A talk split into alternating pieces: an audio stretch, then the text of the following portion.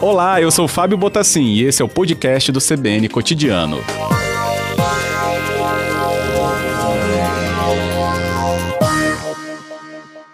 Boa tarde, secretário. Bem-vindo. Boa tarde, Fábio. Boa tarde a todos os ouvintes. Bem, é, pelo visto, foi dado aí o pontapé para as obras que a gente até já informou os nossos ouvintes vão trazer alterações importantes ali para um gargalo do trânsito mesmo, secretário. Mas é bom que a gente, com a sua ajuda, entenda. Esse projeto, então, traz uma alteração enorme por ali, como, por exemplo, a mudança do trajeto entre os dois lados da via? É verdade, Fábio. É, na verdade, bom, ela vem complementando mais uma obra né, importante para toda a região metropolitana da mobilidade desde o Portal do Príncipe, a Terceira Ponte, é, que também já estamos montando todo o andaime para começar as obras. Quem passar na Terceira Ponte já vai ver o equipamento montado. E agora começamos a obra do Complexo Viário de Carapina, ou como você disse, o Trevo de Carapina. Mudanças importantes, mudanças muito necessárias, do ponto de vista não só da mobilidade, do carro, do ônibus, mas também da relação com as cidades, com as bicicletas, as calçadas, as praças, espaços públicos. A grande mudança para quem utiliza a, a reta do aeroporto, onde ela passa a integrar, a fazer ter três faixas por sentido, assim como a Fernando Ferrari, ciclovia, calçada de cada lado, e chegando na parte de Carapina, passa a ter de quatro a cinco faixas, com baias de ônibus, acessos aos empreendimentos e às ruas, e uma grande área de lazer e convivência num canteiro central. Então tem aí o viaduto, que é a conexão entre o bairro de Fátima, Jardim Camburi e Eurico Salles, com o Jardim Carapina, fazendo a conexão com a reta do aeroporto, futura rodovia das Paneleiras, né? Que parece que esse nome já foi alterado na Assembleia, já é lei, então a gente deve estar finalizando, acho que o nome provavelmente será Rodovia das Paneleiras. Pois é, eu tive é, a oportunidade até de dividir essa publicação pelo Instagram da CBN esse fim de semana, e um amigo me informou, ó, já vai ser nome Reta das Paneleiras. Eu fiquei, né, preocupado, que eu falei, não vi isso andar, ele falou, é da Assembleia mesmo, então o senhor está confirmando por aí, então um novo nome para a gente se adequar depois, hein? Estou, estou confirmando, Fábio. É um nome extremamente adequado para a região, uhum. toda aquela região de Goiabeira, né, das Paneleiras, tão famosa para o nosso estado, para o nosso turismo, acho que é uma homenagem importante nessa nova reta do aeroporto. Ótimo, secretário. Bem, para a gente explicar esse momento, essa obra, claro, não deve acontecer, acredito eu, de uma única vez em todas as frentes. Quais são as frentes estabelecidas para essa intervenção? Importante, Fábio. A obra ela foi dividida em três etapas. Importante são três etapas que, para nós, do ponto de vista de engenharia, ela é rápida ela conclui-se no final de 2022, começando a partir desse sábado. São seis meses do primeiro trecho que vai da divisa de Vitória, perto do Tuíbes, ali na Serra, até a Fernando Ferrari, a um antigo aeroporto, antigo terminal de passageiros de Vitória. O que, que vai ser implantado lá? Três faixas por sentido, ciclovia e calçada no sentido Serra-Vitória, que é o sentido oposto ao aeroporto, e do outro lado calçada. Então esse é o trecho que a gente considera mais rápido para a execução. Nós já estamos com máquina, estamos tirando pavimento, recompondo, vai ser feito toda uma nova pavimentação em toda a avenida. É, já vou chamar de avenida, tá? Que é, é uma rodovia hoje estadual, mas depois vai passar aos municípios. É, então a gente vai fazer uma reconfiguração desse primeiro trecho, que é um trecho mais curto. É, uhum. é o trecho mais simples de se fazer do ponto de vista de engenharia de conclusão de obra. Esse trecho demora seis meses para concluir, então a gente espera até o final do ano, até um pouco antes, em novembro, outubro, já está inaugurando esse primeiro trecho com três faixas por sentido. O segundo trecho é um trecho que requer uma, um cuidado maior de urbanização. Então é o trecho que vai do Hotel Ibis, ou a parte hospital, até o viaduto de Carapina, onde vai para o contorno. Então esse é um trecho onde tem uma urbanização maior, porque tem alargamento de calçada, baias de ônibus, tem um canteiro central implantado de pelo menos 10 metros de largura, onde vai ter ciclovia, praça, área de convivência, sinalização semafórica para travessia de pedestre, e ali uhum. é, é, o trecho que tem uma urbanização que são oito meses de execução. É, então, são seis meses, acabando o trecho 1, a gente passa para o trecho 2, são mais oito meses. Sim. O trecho 3, ele não começa após a conclusão dos dois trechos, não ele é concomitante ao trecho 1 e ao trecho 2. A partir do que é o trecho 3 é a implantação do viaduto sob a avenida, que vai daquela área de baixada dos terrenos que a gente vê do lado direito no sentido Serra Vitória, até passando por trás do estacionamento, quando a gente está indo ali, para chegar perto do shopping Mestre Alva. Tá? Sem usar João Palácio, uhum. a gente usa a gente cria uma avenida por trás e chega no, no shopping Mestre Álvaro, lá numa rotatória, hoje onde é a Brasife.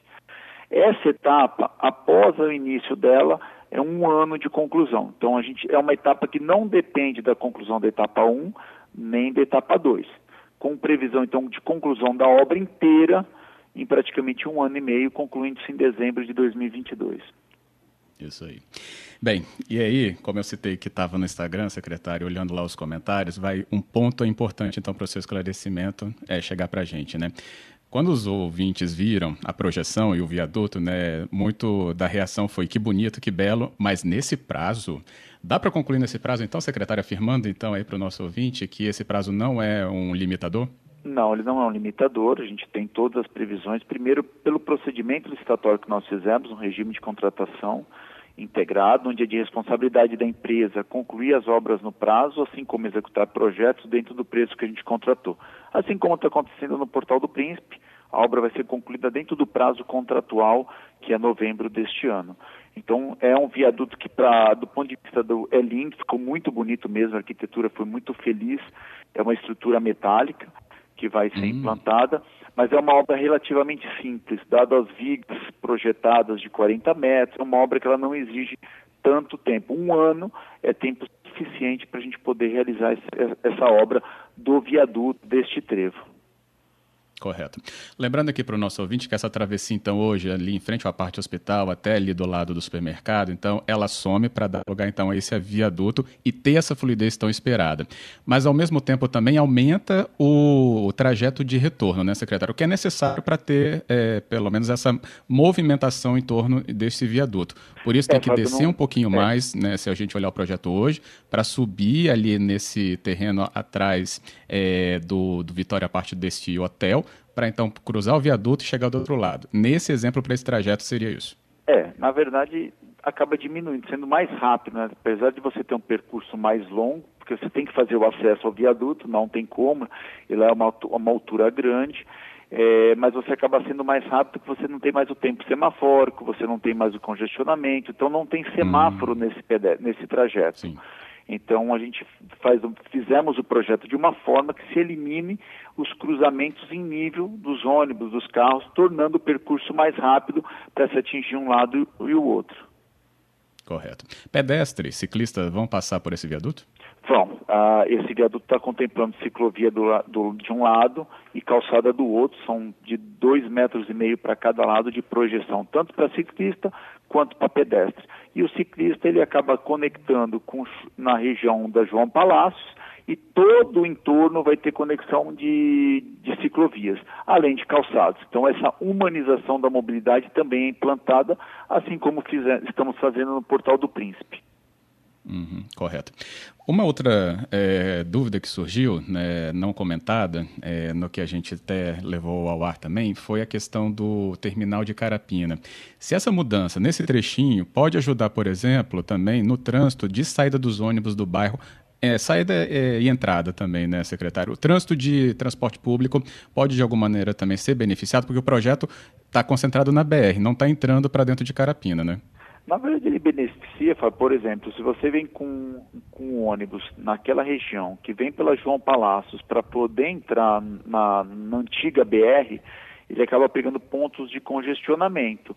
A partir do momento que você libera o ponto de congestionamento, ele passa numa interseção em desnível, né, através do viaduto sem semáforo, com certeza você diminui o tempo de transporte público. Mas deixa claro que a nossa intervenção ela vai até o viaduto de acesso ao contorno. Nós não vamos uhum. mais à frente, que é uma área concessionada da Eco 101, que é o acesso do, do terminal de Carapina. Mas os ônibus que estão utilizando a reta do aeroporto, a Avenida das Paneleiras, com certeza vão ter seu, seu tempo de viagem reduzido. Ótimo. Bem, a reta das paneleiras então começa ali no viaduto e vai até o, o antigo terminal de passageiros, é isso? Isso, são quase 3 quilômetros de intervenção. Tá. No trecho da serra, de quatro a cinco faixas por sentido de implantação. No trecho Vitória, três faixas por sentido. Ainda no acesso aos viadutos, tendo quatro faixas para acessar o viaduto, porque a Fernando Ferrari tem três faixas, então essa é a grande alteração, integrando a ciclovia da Fernando Ferrari, é, fazendo toda essa conexão de ciclovias existentes em Vitória e na Serra. Conosco está Fábio Damasceno, secretário estadual de Mobilidade e Infraestrutura, falando um pouco mais sobre o início das obras do trevo de Carapina e um grande ganho para a mobilidade de um gargalo histórico mesmo de grande discussão e acompanhamento aqui do nosso ouvinte da CBN. Agora, secretário, tem um outro projeto, que não esse, mas que vai trazer impacto né, para esse trecho também, que é o contorno do Mestre Álvaro, né, para a Serra no todo, por causa do fluxo de caminhões e outros veículos. Nesse projeto do Mestre Álvaro, o senhor tem informações de que ele está contente, cronogramas pelo menos repassados até a vocês estão sendo seguidos? Bom, Fábio, é, é, importante, o contorno do Mestre Álvaro acaba sendo uma obra complementar, claro, ao no complexo viário de Carapina, principalmente no que tange do trecho entre o contorno, a rodovia do contorno, e aquele trecho até Laranjeiras, por exemplo, que é um trecho mais urbano, né, da, uhum. da LABR, que é administrado pela concessionária Eco 101. Isso acaba tirando um fluxo grande de caminhões, ajudando inclusive no complexo viário de Carapina, no sentido serra, onde você consegue eliminar bastante daquela quantidade de caminhões que passam todos os dias e que não tem destino ao Espírito Santo muitas vezes, tem destino ao Rio de Janeiro, à Bahia, e isso acaba congestionando e trazendo alguns perigos até do ponto de vista de acidentes na região. O que a gente está acompanhando, o governo vem acompanhando, assim como a bancada federal, é uma obra do governo federal, a bancada está trabalhando junto, o governador está cobrando muito recursos para que a gente tenha cada vez mais recursos, mas a obra está andando, está andando bem, é uma obra bastante complexa, uma nova rodovia para ser implantado. A gente espera que em breve a gente tenha boas notícias sobre o contorno do Mestre Álvaro também. Ok. Para a gente então fechar dois pontos que o senhor abordou, né? É, aí pela terceira ponte, o senhor falou da construção do andaime. Então é uma, é uma parte importante já do projeto que ganha essa cara da intervenção. É verdade, já está implantado. Quem passar hoje pela terceira ponte já vai ver a primeira etapa, é o que a gente chama de quick deck, é um andaime para a instalação das estruturas. As estruturas já estão sendo preparadas para chegar a, aqui em Vitória. A gente já, já foram adquiridas toda a estrutura metálica da ponte. Claro que ela está na fábrica em fabricação agora final, que é o refino para poder vir para o canteiro de obras e a partir daí ser montado na ponte. Então é um processo agora de montagem que começa em breve, mas o andame já já está montado, parte dele ainda vai ser aumentado. Quem passar na ponte já vê, ou seja, começamos a obra da terceira ponte também. Uhum. E o outro é o Portal do Príncipe, né? É que ali a intervenção também já ganhou é. cara que já, já temos o alargamento do Alexandre de Boas também praticamente é, concluído, a Beresfor nós já estamos concretando, o retorno de quem vai para Santo Antônio da segunda ponte já foi inaugurado, agora estamos fazendo a complementação de ciclovias e agora construir as praças, né, fazer toda a parte de equipamento de lazer e de convivência da região. Uhum. É, nesse ponto, eu pude passar mais recentemente do que ali na terceira ponte, secretário. Eu vi que tem é, caminhões que estão ficando mais estacionados ali. É, dinâmica do porto, né? Tem, tem empresas próximas ainda. E semáforo de travessia de pedestres, né? Vi que tem um muito mais perto aqui agora, no ponto de ônibus, né? Ou para a entrada ali onde via para o viaduto da rodoviária. Esse semáforo, esses caminhões, como é que está lidando com essa dinâmica da região? Bom, primeiro com a Rosende Serapião sendo concluída a concretagem, o porto começa a operar 24 horas. Né? A gente tem alguns caminhões ah. da flexibilidade, mas isso a prefeitura, a gente vai estar ajudando, ajustando na forma operacional. Travessia de pedestre na região nós ainda vamos ter que ter, é claro, mas com muito mais dinâmica, com maior número de faixas para automóvel e para ônibus, com organização do trânsito. É importante a gente ter essa relação do pedestre e do ciclista com a cidade. É, então a gente precisa dar mais dinamismo, podendo operar o porto 24 horas, não tirando os gargalos, principalmente na antiga Jacomim, quando era a curva de acesso ao centro, a implantação da Baía do ônibus em frente ao Palácio Anchieta, que faz parte do projeto do Portal do Príncipe, também tirando um gargalo mais à frente, mas que interfere muito na chegada da segunda ponte. Enfim, é uma, a gente está criando uma nova forma de abordar a mobilidade, trazendo fluidez mas também uma melhor convivência com pedestre e com ciclista, já que estamos implantando também mais de 4 quilômetros de ciclovia na região do, portão, do portal do interligando as cinco pontes, o Tancredão, região de Santo Antônio, do Sambódromo e o centro de Vitória, a ciclovia do centro. Então, também é importante esse montal tanto está sendo contemplado na obra do Portal do Príncipe. O que, que, vai ficar pronto primeiro, secretário? Carapina, Terceira Príncipe. Ponte, Portal do primeiro, Príncipe? Primeiro, Portal do Príncipe. É a primeira obra que se entrega em novembro desse ano. Ah, tá. Até novembro a gente entrega também o primeiro trecho de Carapina, mas até final de 22 a previsão é que a gente consiga entregar o complexo viário de Carapina inteiro e praticamente toda a terceira ponte também concluída e entregue. Ela ainda deve estender um pouquinho mais a terceira ponte, mais Carapina e o Pinstrel final de 22 e a ponte com quase 80, 90% concluída para a gente poder estar tá quase inaugurando no final de 22. Uhum. Outra cara, hein, secretário, para mobilidade. É outra cara. São obras pontos. importantes, obras tão sonhadas há mais de 15 anos por toda a população um problema grave de trânsito, mas estamos aí finalmente conseguindo finalizar essas obras com muito esforço de toda a equipe de governo, o governador Casagrande, cobrando efetivamente essas obras de mobilidade que vão mudar a cara da, da região metropolitana. Hum, isso aí. É isso. Queria agradecer, secretário Fábio Damasceno, pela sua conversa aqui ao vivo nessa tarde da CBN e nos atualizando sobre essas demandas importantes aqui da mobilidade. Obrigado. Obrigado, Fábio. É sempre um prazer estar com vocês. Uma boa tarde a todos. Boa tarde também.